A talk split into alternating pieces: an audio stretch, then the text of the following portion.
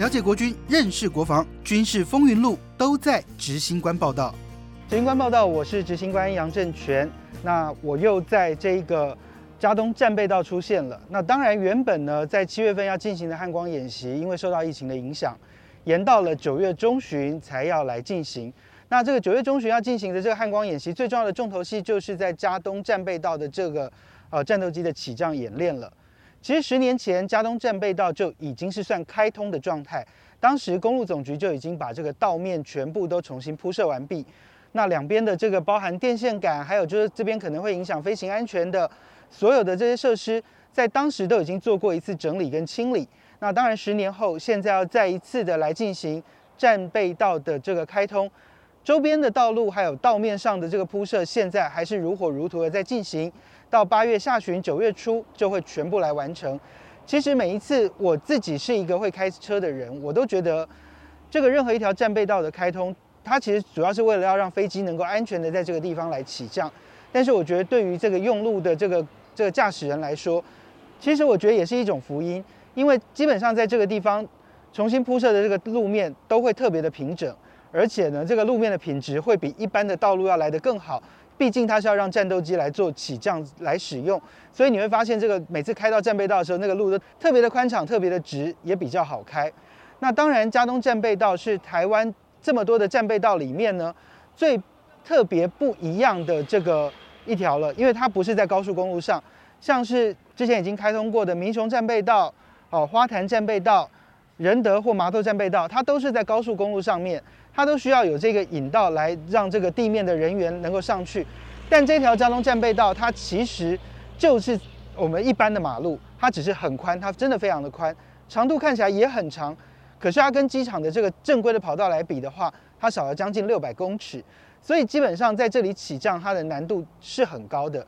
那我现在站的这个地方是交通战备道，在九月十五号演习的时候。包含了这个 ACT，也就是所谓的前进指挥所，还有就是蔡英文总统要到的观礼台，还有就是呃原本要开放给媒体来拍摄的这个观礼台呢，都在这个地方。这个边坡上去就是这个加东战备道。那我们现在可以看到这边有这个植物上面都铺了这个网子。那这个网子其实有一个比较特别的作用哦，因为基本上我们过去看到在高速公路上面战斗机起降的时候，这个高速公路它只要封路。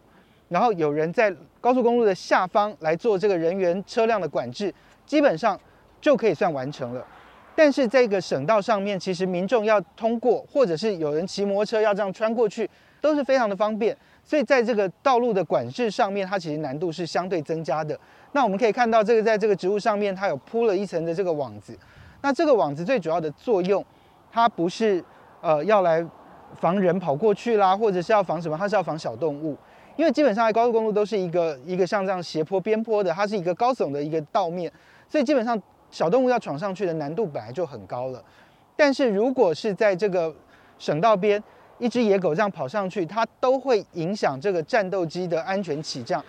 相对来讲它的难度就会变得非常的高。所以在这整排的这个道面上面，都需要用网子把这个所谓的这个这个矮矮的植物全部都包起来，它就是要防止狗猫。或者是任何的小动物跑到道面上去影响当天这个演习顺畅的来进行。那当然，这一次的交通战备道起降一样是四型机会来进行这个起降的演练。第一架会降落的将会是 IDF 的金国号战机，第二架就是这个 F 十六 V，也就是购改完成的 F 十六 V 的战斗机。那第三架就是呃新竹联队的幻象两千，而最后一架也是最特别的，就是 E2K 的预警机。那当然，这四架战机要在这个战备道上来降落，其实它对飞行员的考验，其实就是在这个所谓的短距离的跑道上面，他们要如何的降落，要用最短的时间来完成刹车，然后在起飞的时候要用最大推力、最短距离就要把战斗机给拉升上来。那其实我们跟这个几位飞行员大概也都聊过了，也都大概理解，就是这条战备道对他们来讲，可能最大的困难点会在哪里。事实上呢，他们。只有一次机会，成功与失败就九月十五号当天来验证。但是他们要做的准备还是很多，因为基本上它不像是一般我们在这个任何的我们前几集的节目也有讲到，国军的所有演习都要无限次的预演，不断的预演。但是在这个战备道上，包含前面这四条战备道，还有这一条第五条的这个交通战备道，每一条都有一个状况，就是它只有当天一次的机会，成功与失败就这么一次。那这个战备道对他们来说，跟高速公路比起来，它的难度可能又会再增加一些。这边看起来是有点开阔，但其实我们的镜头后方，它就是一栋房子，而且这栋房子就在跑道的边边，几乎没有什么距离。那这对飞行员来说，他的这个负担就会很重，因为他只要有稍微有一点点的偏移，或者是有一点点的误差，对这个民宅的安全来说，都会形成非常巨大的影响。那虽然以技术层面来说，他们认为在这个战备道降落难度很低，但是心理的负担会非常的重。为什么会这样说？因为其实你这样看过去，我们一般在机场降落，那个机场里面的这个建筑物都离跑道还有很大一段距离。那跑道的周边没有任何其他的障碍物，但在这边其实现在还可以看得到有一些灯杆，那到时候都会掉开，红绿灯啊、交通号志也都会移掉，但是房子你移不掉。然后在这周边的所有很多可能民众已经做好的招牌，它也没有办法去移动。那对飞行员来说，这样看过去，他的心理负担会非常的重。他们在这个地方来敞开，所谓的在在一千尺高空来冲场的时候，地面上的状况他们会看起来非常的杂乱。虽然马路会很清楚，战备道会很清楚，可是这个就是一种心理素质抗压的一个考验了。对他们来讲，这个机会可能一辈子就是飞这一次。那前一次的战备道起降跟这次战备道起降都是不同的人来执行，所以对飞行员来讲，他们的心理压力，还有他们要能够把这一次任务完成的这个心理素质，都需要在这一次的演习当中彻彻底底的展现。都是成熟的飞行员，我我相信技术不会是问题。那当然就需要来克服这一个非正规跑道，他们要如何来起降，然后地面的这个地勤人员要如何在有限制的这个环境当中，能够完完整整的把地勤的能量展现出来。也就是在降落之后，要能快速的加油，快速的整补，然后让战斗机在最短的时间之内能够再次的起飞，回到各自的基地。那今年的汉光演习当然跟往年都不太一样，是因为受到疫情影响延后了，规模也缩小了。不过呢，这个要在战备道起降，它规模再怎么缩小，该来的装备、该来的这个地面的这个人员，它一样都不能少，因为这个牵涉到了这个所谓的飞行安全的问题。像这个就是所谓的 ACT，也就是所谓的等于是这一次演习的这个指挥中枢，也就是一个大脑的概念。那在这个地方，他们里面会有。包含气象，包含各个席位的人，还会跟空中通联，还有就是各个连队跟各个连队之间的联系，通通都在这个地方。那这个地方里面的运作，它牵涉到演习能不能够准时顺利的来完成。那就像说他们在空中待命，六点三十分，他们要让战机第一架准时降落，两分钟之后第二架能准时降落，这个地方要能够很精准的去掌控，同时也要能够很精准的去下达这个指令，让空中的战斗机的飞行员。能够在最短的时间之内判断它要加速减速，或者是这个地方如果下雨了，它还要不要来，还是说怎么样？它这个地方就会很明确的给予空中指示，由这个地方来做。那当然，在空中的这个构联部分，还包含了这个助导航设施，移动的太康也会来到这个现场，等于是一个小型的搬家，要搬到战备道的周边，来让这整个演习可以顺畅来进行。除此之外，地面的这个包含地面的整补。油料的这个重新的加油，另外呢还包括了发电设备，在道面上还要有人来架灯，也就是说要让飞行员能够在高空就看到了这个地面的这个跑道跟机场接近跟类似，所以呢这个所谓的移动的这个跑道灯也都要在前一天就要来完成架设。那这个灯要怎么架设，还包含了这个线材要如何的拉，其实这都是一个很高深的学问。像我们也问了这个所谓的设施中队的同仁，他们也告诉我这个灯。基本上他们不可能拿着尺一把一把去量，然后告诉人家说几十公尺要加一盏灯，几十公尺要加一盏灯。他们直接在电线上面就把这个长度设计好，电线拉一条就是五十公尺，那五十公尺下一个灯也就是五十公尺外就继续来设置。那除了这些之外，因为这个交通状况变得也相对的复杂，这个毕竟是马路，它没有办法像机场这么样的开阔，所以包含车队要如何安排，谁要先进场，谁要先离开，哪边进场哪边离开。它都是需要经过缜密的规划，所以对飞行员还有对地勤人员来说，这一次的演练等于是一次能量的总动员。那过去每次战备道在起降的时候，很多人都说这是作作秀啊，就会觉得说我们的战备道它没有任何的作用，为什么要让这个战斗机在这边起降，然后这个劳民伤财等等。我必须要这样说，这个其实是空军飞行员告诉我的，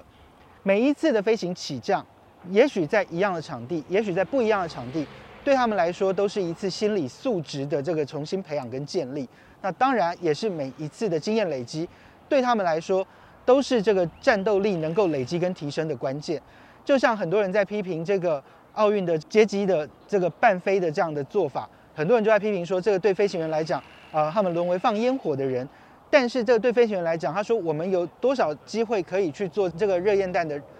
这样的抛射？那他们可以去跟民航机来做这个半飞的时候，他们也需要跟民航机之间有一些通联。对他们来讲，都是一次这个经验的累积。对他们未来可能面对状况来说，他们都比较有能耐再去处理。那当然，战备道它就是在马路上，它是一个非正规的跑道。这十年来也不过就是再一次。但是十年前那一次，因为其实我也在现场。十年前那一次的战备道开通的时候，现场从半夜就开始下雨。而且雨势还真的很大，但其实当时空军也是一直希望能够，都已经好不容易道面铺好了，干脆就让这个战斗机能够想办法降落。所以呢，他们我们就在在这边从凌晨五点等到了早上十点，等到了雨终于停了，飞机可以起飞了。可是道面因为含水量过高太湿，所以十年前的这个加东战备道，它是并没有完成这个所谓的战斗机起降的任务。那最主要的原因，其实当时有一些考虑，也就是这周边的民宅真的离跑道都太近。如果这个战斗机在这个湿滑的跑道上来加速冲刺，他们很担心的就是这个会有所谓的偏移或者是这个滑动的问题，这危险性相对来讲是非常的高的。所以对当时的军方来说，没有降在这个所谓的低空冲场，对他们来讲算是一个小小的遗憾。不过十年后，今年原本还是希望加东战备道能够开通，可是。又遇到了疫情，从七月延到了九月。不过现在看起来，所有的准备工作都已经是陆陆续续的完成。那当然，大家就会希望这个九月十五号的这个战斗机的这个战备道的起降开通能够顺利的来完成，能够顺利来进行。那当然，汉光演习其实对我们来讲，我们的空军面对的状况这几年是最多的，因为空中的骚扰多。那我们的机场也不过就是这几座机场。那只要有任何一条跑道。可能被敌人攻击了之后，战备道就必须要能够在短时间之内来发挥作用。所以对于我们的空军来讲，宁愿多做准备，也不要就是等到机场被破坏了之后，然后才要来去思考我们的战备道能不能用这样的一件事情。那当然，很多人过去批评就是觉得战备道没有作用。不过对空军来讲，宁愿多做准备，也不要到时候遇到状况没有办法来处理。那当然呢，在这个地方，在马路上。这场演习对很多民众来说，应该是一则信对空军信心的建立。不过呢，因为今年因为疫情的关系，所以不会邀请媒体，也不会邀请太多人来现场观礼。但是我相信当天还是会有很多军事迷来到这个周边。不过呢，还是希望这次演习能够顺利的来举行，也能够让大家看看 这条战备道十年后能不能够顺利的让战斗机来降落，来看看我们空军的所有的这个作战能量了。这是这个星期的执行官报道，我是杨正全。我们下次再见喽，拜拜。